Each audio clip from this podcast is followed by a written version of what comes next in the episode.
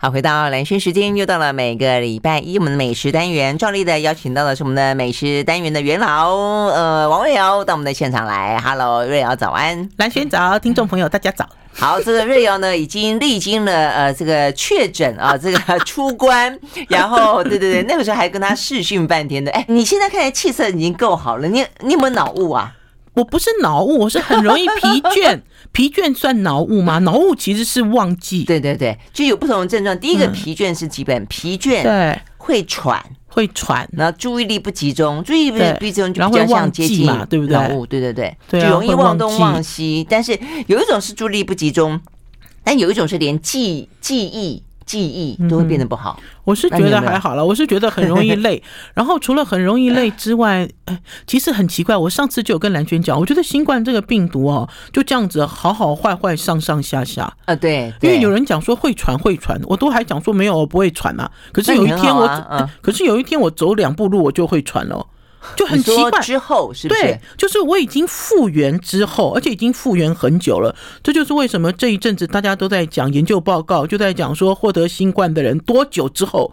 他还会有症状跑出来。啊？对，那是小朋友，那个小朋友的那个是有点，大人是 long covid，意思是说他一直留着，但是我们在讲小朋友，一直留着，小朋友那个是比较可怕，就是说一一个月 大概对两周到对到两个月左右，他是突然间会出现多重的发炎反应，器官衰竭，会致死哎。本来呀，对，我自己是比较我自己都在想说，新冠搞不好已经远离我了，可是他走过的痕迹还刻画在我的不知道哪一个器官里面，所以你就说散步，搞不好哪一天会蹦，突然之间跑出来，对不对？不会啦，我觉得他不会蹦出来，他就是留下了一个后遗症，然后我觉得要慢慢修复啦。我上次有跟蓝轩讲说，我现在就养成了那个每天下午睡午觉的习惯啊，是真的会这样子，觉得累就是了，就是忽然之间就断片了，忽然之间就啊。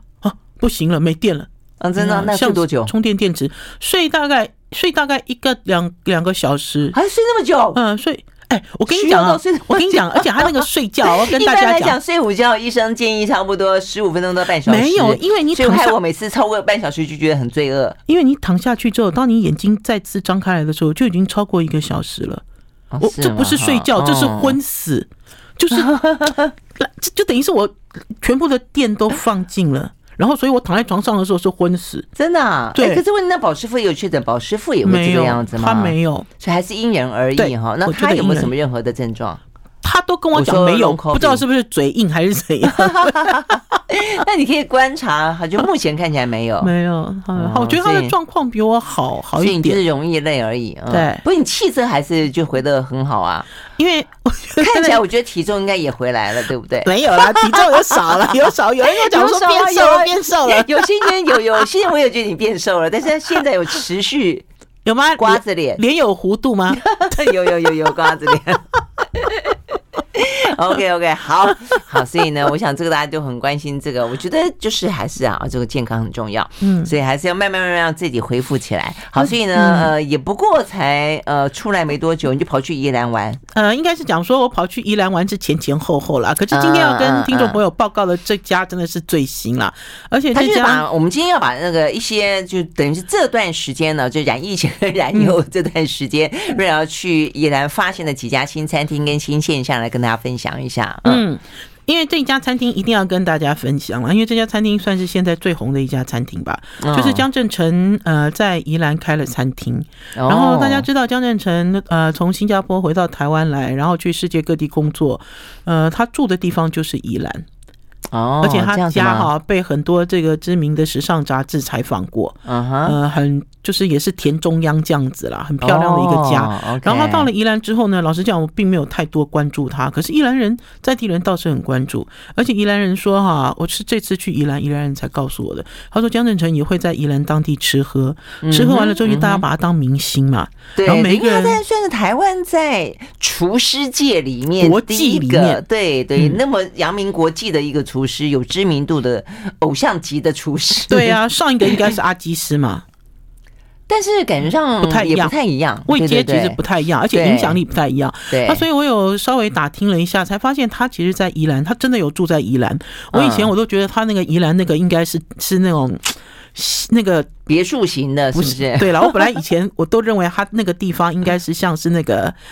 展示物啊，是类似的，因为太多人采访了，oh, okay, 太多人哈。嗯，然后就我就发现当地的人就讲说，其实江正成还不错哎，江正成会到处吃，吃完之后大家把他当明星一样，然后会跟他合影，然后有一些餐厅的老板会问他意见，嗯，江正成其实会给予意见。嗯，好，然后所以其实还不错。那可是因为这一次江振成在宜兰开餐厅这件事，老实讲，我当初我朋友邀请我去吃饭的时候，我我们都不知道那是江振成开的餐厅。嗯，因为好玩的是，因为呃，应该是讲说这家餐厅呢，呃，我们都知道是华泰王子、华泰集团哦，我知道小王子 Foodie。啊，福迪我知道啊，对，你在我节目里面讲过几次，对啊，福迪本来开了，我跟他去露营过一次啊，对呀，我还记得，他其实跟我们蛮熟的。福迪本来开了驴子，然后之后又。自立门户开了野驴，因为他等于是跟华泰集团拆开，因为他的经营理念，因为他的整个是大的一个餐饮集团嘛，那所以有一些理念可能有一点格格不入，所以他就跟他爸爸妈妈 say goodbye 了，爸爸妈妈哥哥 say goodbye，然后就自己出来开餐厅，开了一家叫野驴。然后前一阵子我就听我朋友讲说，哎，他在宜兰要开餐厅，哎，就说我们去给他捧一个场好不好？我就说好啊，那就定位了。定了位之后呢，因为他的餐厅应该是五月二十八号开张，然后在开张的前两天。一家在网络上就丢出一个新闻，这个新闻就讲说，这家餐厅是江振成乘以 Foodie 两个人联手开的餐厅。嗯，可是我们已经订到位啦！你看我们得意的，因为这个消息一曝光之后，这个餐厅立马就没有位置了。哦，所以一直加了江振成，就马上就秒杀。对，可是关键是在于那个时候，我朋友又把菜单传给我看，那个菜单我完全看不出来有江振成的影子。嗯，就是所谓江正成的风格，江正成的料理，其实那个整个的风格都很像驴子野驴，有没有？就是那种呃，属于那种美式的喽，美式的啦，地中海式的啦，然后食材是很直接的啦。呃，对，因为他自己不是还搞了菜园嘛，对呀，对，我印象中 Foodie 的，对对对，我印象中，对对对，我最欣赏他的就是这一个，他给精彩，对，就很有野趣，就是很很向往大自然的，很向往土地的这个。所以我们那时候去露营时候，他突然之间杀来。然后呢，还带着他的牛排，带了一块好厚的一片牛排。对对对，但重点是在野地里面，就地的就搭起一个像是窑一样，就烤起来了。我觉得这个很棒，因为 Foodie 啊有很多经验都是在美国读书的时候的一些美国经验了。然后所以 Foodie 告诉我说，打猎嘛，我记得对呀，你看你印象很深刻。他说他在美国的时候都带一把刀子，猎刀，没错。然后因为他就是秉持，就现在大家都在讲什么生态厨师啊，还是像我们看到有一些外国的这种综艺节目，就是把一个厨师丢到野地里面，对对对，看你能不能那个自力更生，野野野地求生，是不是？你可以就地取材。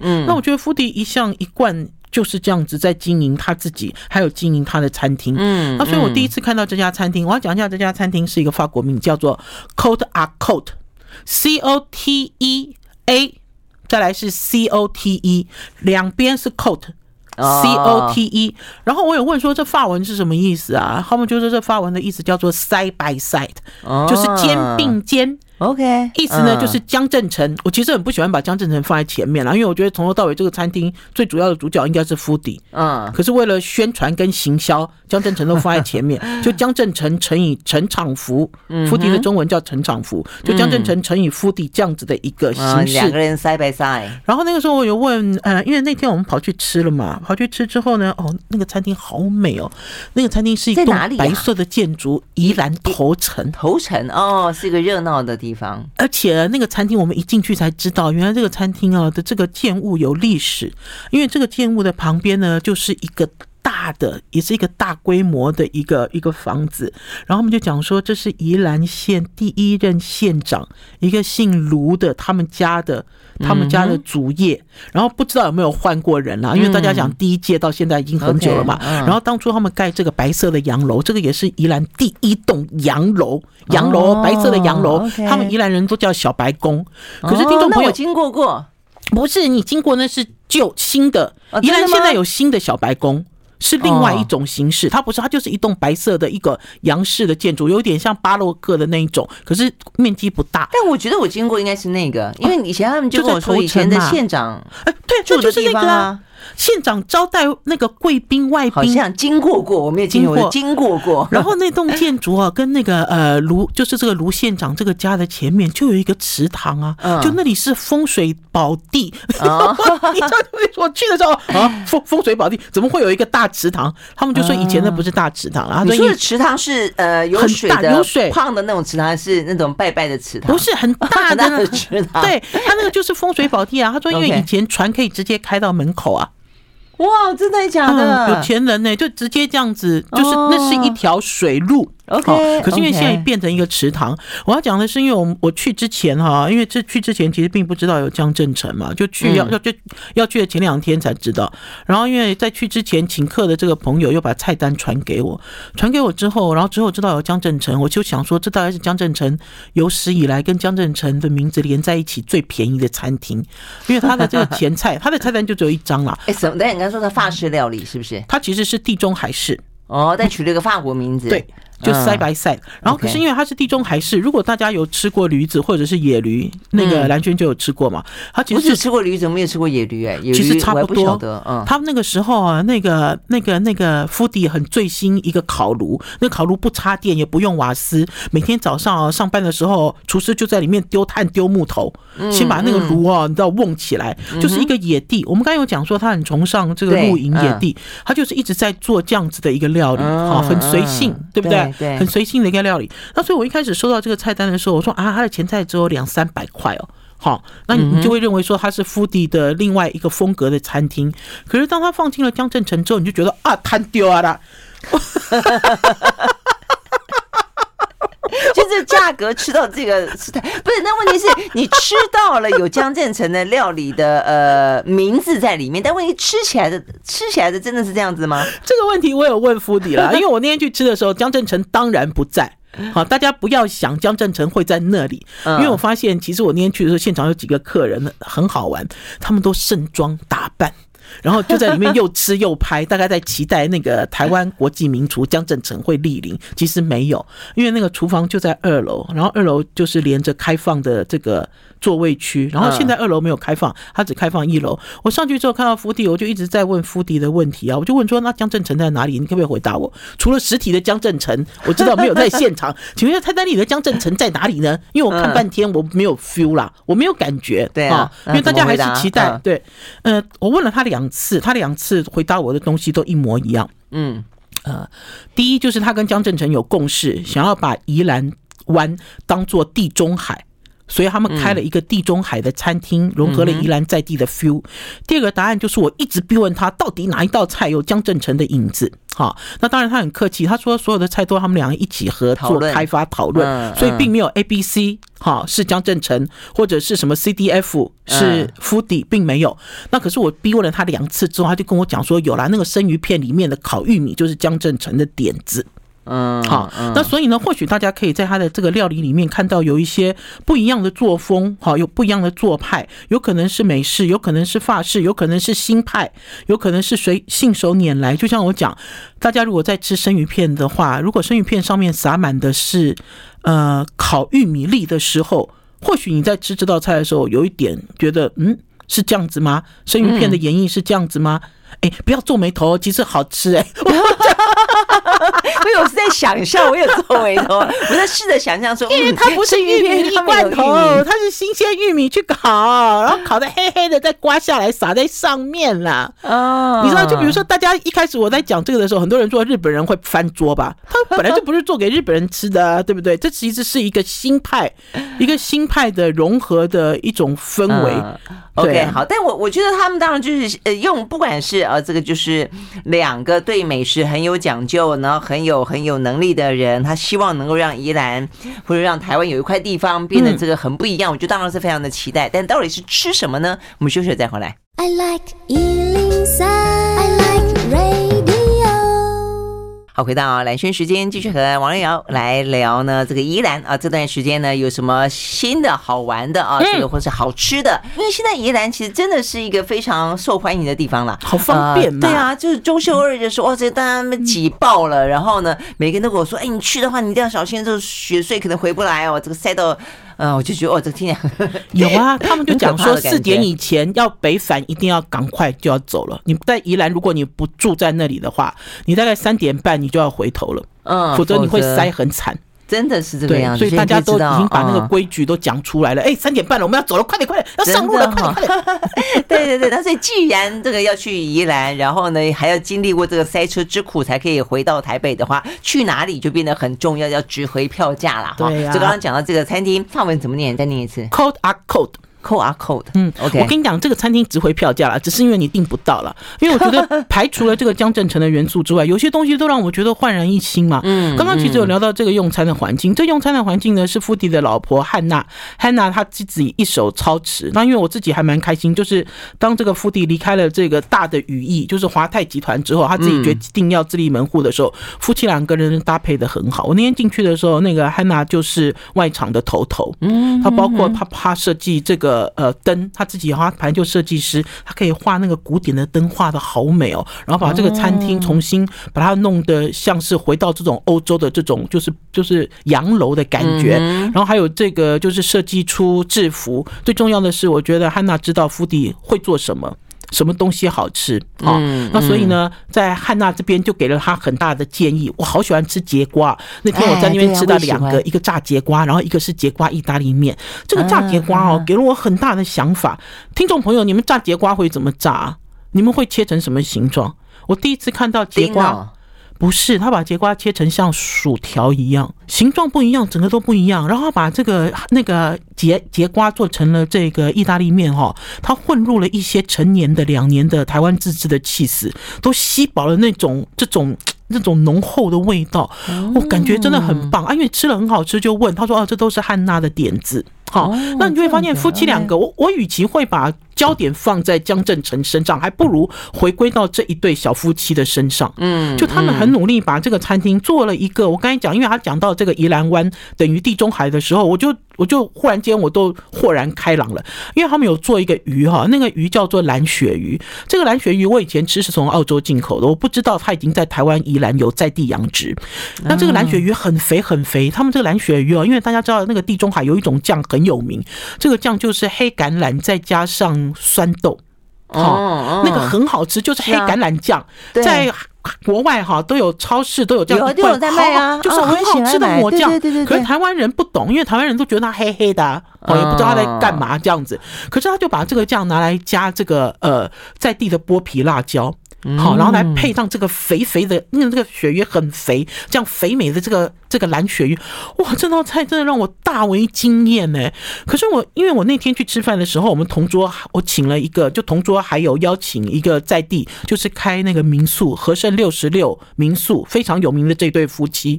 这对夫妻呢，他的这个老婆以前在饭店工作，他的老公是渔夫，我们就请他的老公坐下来跟我们一起吃饭。这老公哦，因为他是渔夫，他是负责打鱼的嘛，他一看就知道鱼的成。成本，我们在这边喊便宜呀，便宜呀。他在旁边讲说没有哎，他看起来没有便宜。可是我就跟他讲，我说你咱要？我们都市人哦，就说烤一条红喉，他收你七百元，便不便宜啊？这个渔夫坐在旁边就说。哦，真的吗？可是问题是，他红红拿起来，这个渔夫就讲说，这个尺寸哦，嗯，你知道就有点讨厌，对。可是关键是在于，哈，他戳破了一个现实，这个现实就是呢，我们搞不好在都会区里面吃到这些鱼货，有这样的价格，我们都觉得好便宜哦，怎么可能？没办法，只有三位数，对不对？嗯。那你就问夫弟，夫弟就讲说，他其实选在这里开餐厅，除了因为江振成介绍他这个地方啊，就是这个屋主要转租。好，这个地方我们觉得很合适之外，最重要的一个原因就是很多材料、很多食材都是可以就地取得，有地利之便就是了。他现在他自己种的菜，这样讲价格便宜一点是合理的啊，合理的啦，便宜一点啦。就如果渔夫，而且这些渔夫很妙，我觉得渔夫很妙，渔夫就讲吃吃吃吃到一半，他就说哦。他觉得有有被感动到，因为他其实一开始看的是成本跟价钱，因为他每天都在捕这些鱼嘛。像红皮刀，我刚才就讲说红皮刀的生鱼片就拿来配这个烤玉米粒。他看到这红皮刀只有这几片，你知道，他就，你知道，就比如说他心里就应该像对着像山一样高，就是对他心里就有一个计算机在打嘛，哈，有一个算盘在。可是当他吃到最后的时候，吃到一半的时候，他又讲说，哎，还是很厉害了。他说终于哦，在宜兰吃海鲜不是只有葱姜蒜。嗯，因为在传统以来，他在他的家乡吃到的海鲜都是葱姜蒜加辣椒。对不对？他终于可以吃到说，哎，简单料理就是这样子。对，快炒嘛，热炒店呐，有没有中式的方式啊？那所以他终于吃到了很多变化。那当然，一边在吃的时候，他也给我们长知识了。因为在现场啊，那天有腌制虾多就是了，都是海鲜，海鲜好多。然后它不是它不是海鲜的，就只有一个是牛啦。牛牛牛本来就要，可是我相信点的人不多。还有一个就是鸭胸。嗯，好，因为宜兰在地嘛，樱桃鸭，对对对，樱桃鸭。那天这个渔夫信佑给我们长了一点知识了，因为呢，我们看到这个胭脂虾哈上桌，我们都好高兴。胭脂虾又大嘛，颜色又美又红，然后看到胭脂虾的时候，他就噗嗤笑出来。他说：“这个在宜兰当地哦，这一尾都不要一百块了。”就比如说他讲这个的时候，对，我们就问他说为什么？他说因为胭脂虾有一个蟑螂味，他用台语都操嘎抓逼的。他说哈，所以在地人都不吃，宜兰人在地都吃甜虾。好，然后都吃脚虾，厉害的这个我知道，厉害的都吃脚虾，脚虾好好吃，脚虾的肉好柔软啊。可是呢，不识货的人就会说脚虾不新鲜，因为大家都喜欢肉。Q Q Q 弹有力嘛，这才叫新鲜。然后他一开始看到胭脂虾的时候，他本来也是暗笑在心里。可是等他吃完了之后，他就讲说：“在地的跟外外面的人真的是差好多。” 应该讲说内行的啦，他就是一个渔夫嘛，因为他平常的时候在捕鱼，然后夏天的时候就在做赏金团。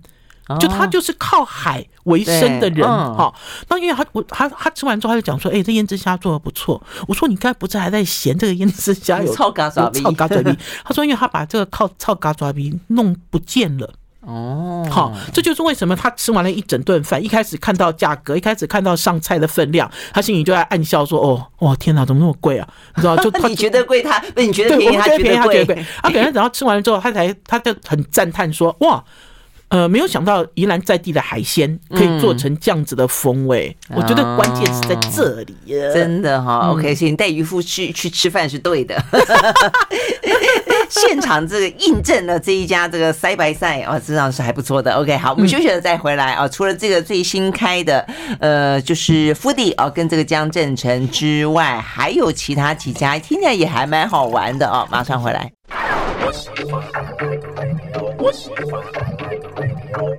好，回到兰萱时间，继续和王月瑶来聊啊，这个嗯，这段时间考察了宜兰呢，有什么样的新鲜的好玩的东西？考察啊，对对对，很棒吧？哈，哎，那接下来有一家，这家倒是你以前有介绍过，我也听很多朋友讲过，但是我好像没有去过，但是最近有新的变化，真的还假的？我带你去啊！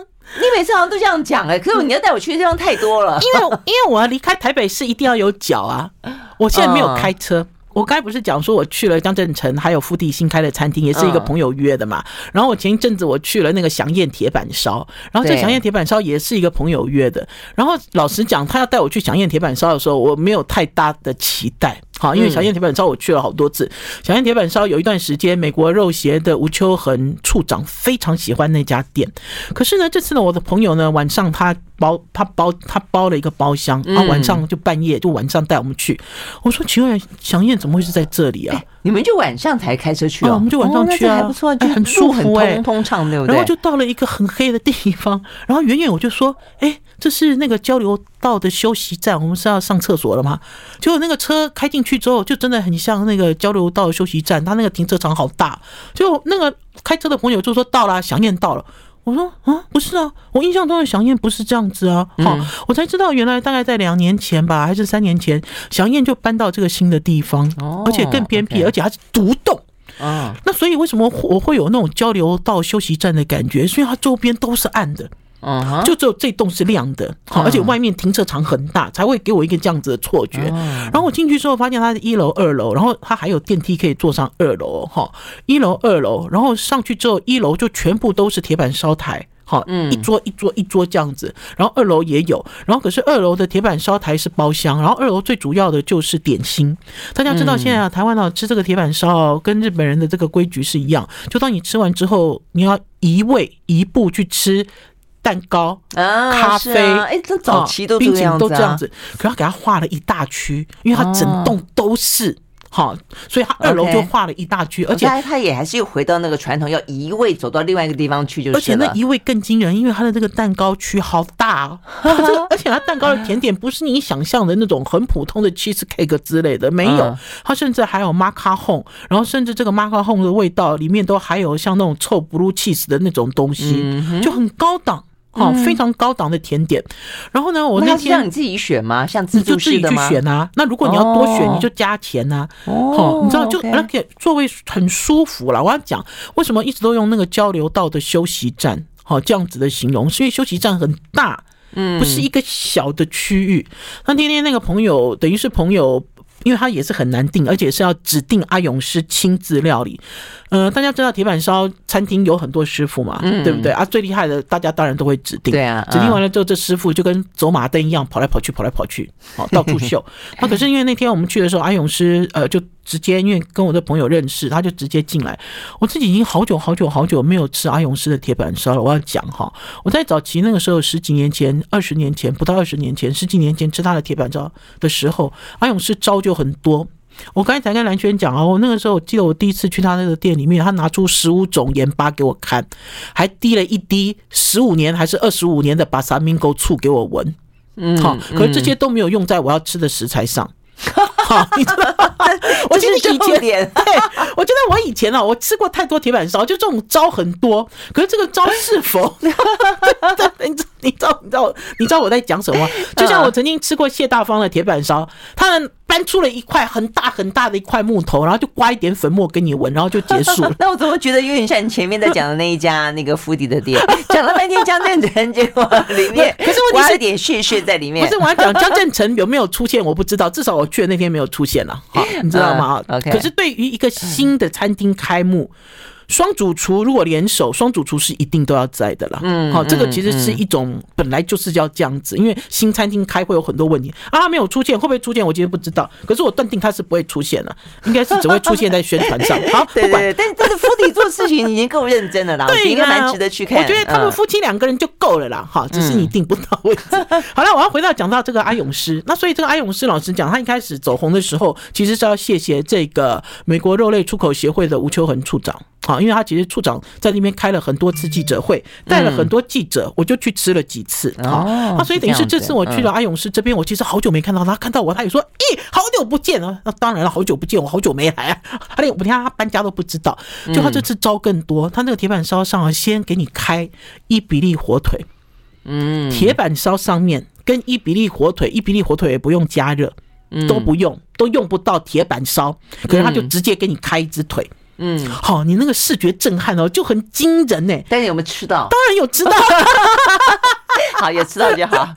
当然有吃到，就很惊人。然后，因为我们这次来的时候，最主要的是要指明要吃一道菜，叫做黄鱼煨面。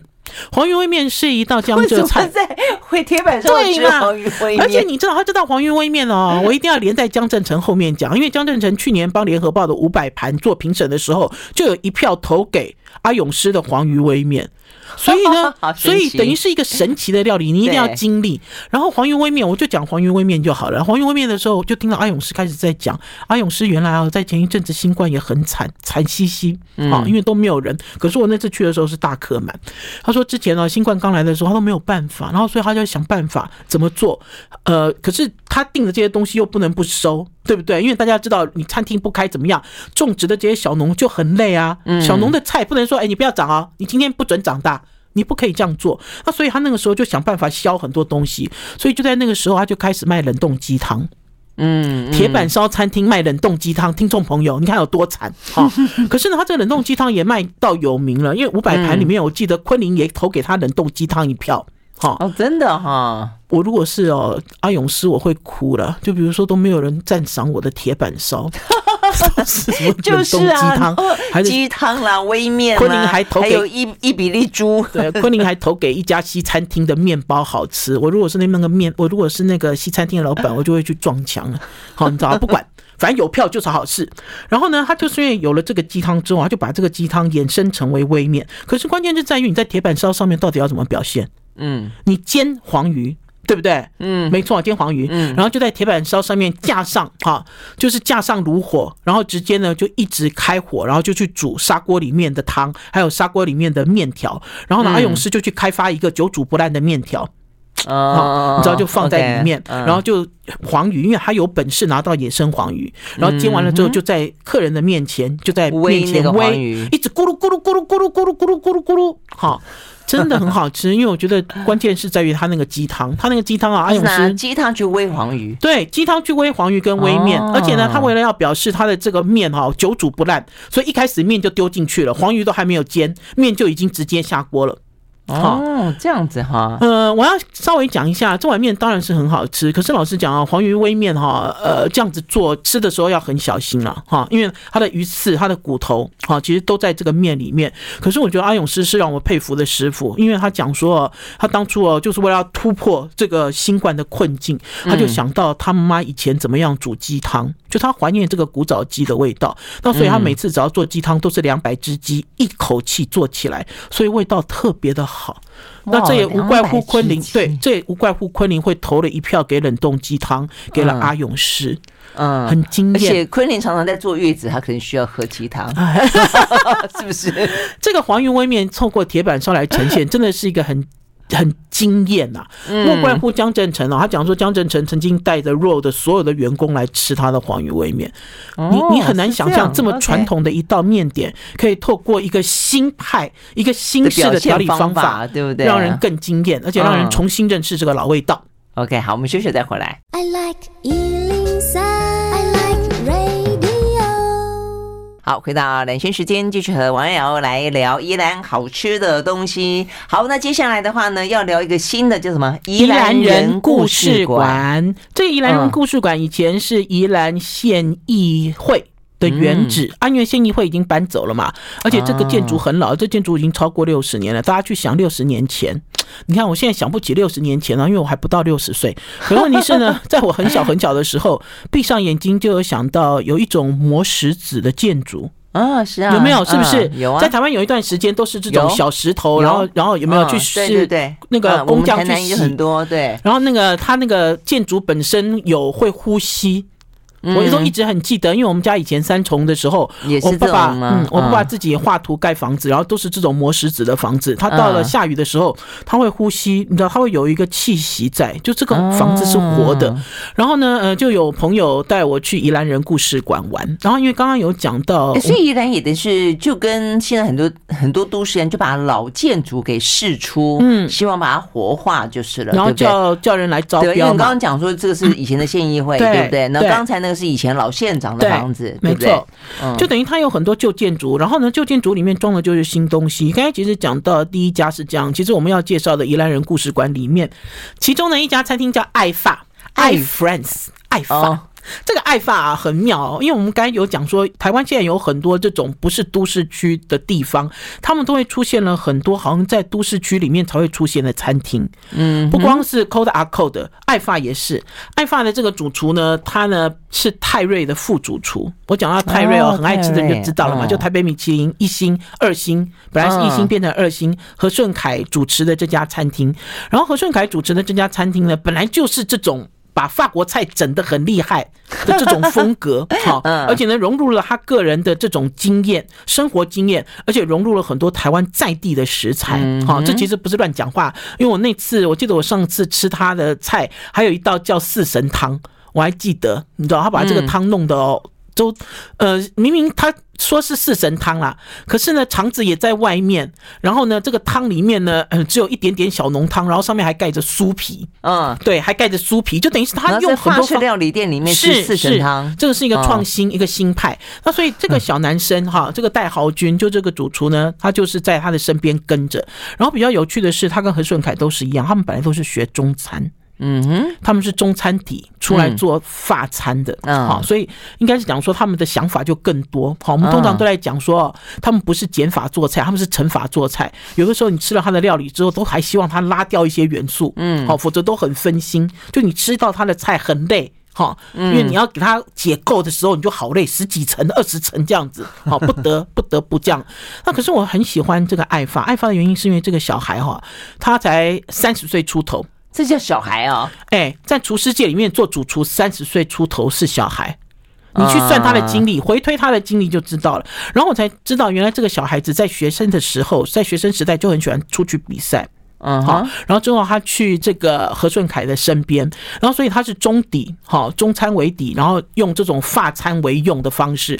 我喜欢他的料理，我喜欢他的料理非常有细节，而且我很喜欢在宜兰这样子的一个地方出现一个好像跟泰瑞一样的这种，你知道花招很多，然后变化很多，对，然后嗯，会让你觉得说，哎，怎么会这样子呈现呢？他那天给我们上了一道汤，那道汤是这个牛肝菌的。牛肝菌的清汤，然后我喜欢他把外场训练的很好，因为通常在这种这种地方啊的这种高级料理，你都会觉得说啊，就吃料理就好了，那个服务你就睁一只眼闭一只眼了哈，不要太多想法。可是他这外场都训练的很好，他们就出来倒汤，而且呢，把这个壶拿得很高，温度很烫，嗯，可能他这样做的目的就是要他倒在汤的时候，那个味道冲出来。让你闻到那个香气，尤其是香气嘛，因为你说菇菌，对，嗯，他就这样啊，我就观察了一下，我说哦，你说这个服务也很厉害。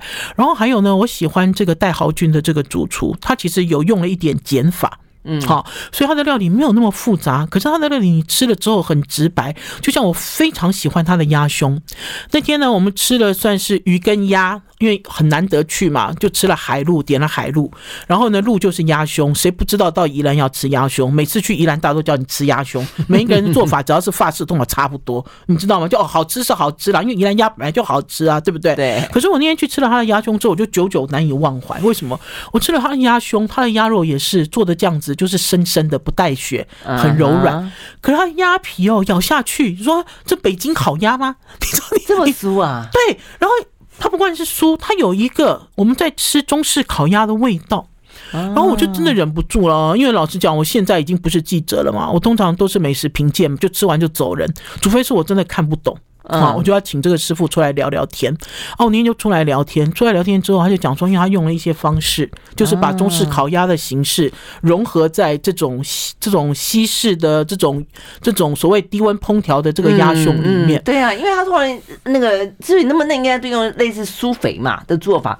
但教他怎么去维持他的皮的那个酥脆啊？嗯、对，然后呢，不光是酥脆，还有味道。然后还有一个，他那天做了一个鱼，嗯、你知道吗？在自从那个 Hobo 兄来到台湾开餐厅之后，台湾的西餐厅就都流行一种鱼，这种鱼就是鱼鳞会立起来，咬起来酥酥的鱼。好、哦，他们叫立立鳞啊，立鳞的这种鱼，这个鱼也是啊。他我就发现他在呃一般人用这个鱼的时候呢，通常他们都会用的是马头鱼，可他那天不是用马头鱼，哎，他那天用的是那个什么红尾鸟还是？什么？我说你怎么会知道红尾鸟可以？好，我们都会认为说，呃，只有这一种鱼可以做到立鳞，因为它那个做法就是把那一面有鱼鳞的那面不刮，然后让它在适当的油高度的热油里面去炸，好，就是那个鱼鳞就会酥起来，酥酥脆脆，对，很好吃。这样，那可是呢，有些鱼炸起来之后你咬不动啊，韧韧的、硬硬的，哈。那所以换句话讲，只有马头鱼这个是唯一可以的。他就说没有，他回到宜兰之后，他就一直试验。好，他就试验了哪一些鱼可以，哪一些种类的可以，而不是只有马头鱼。这小子有没有很厉害？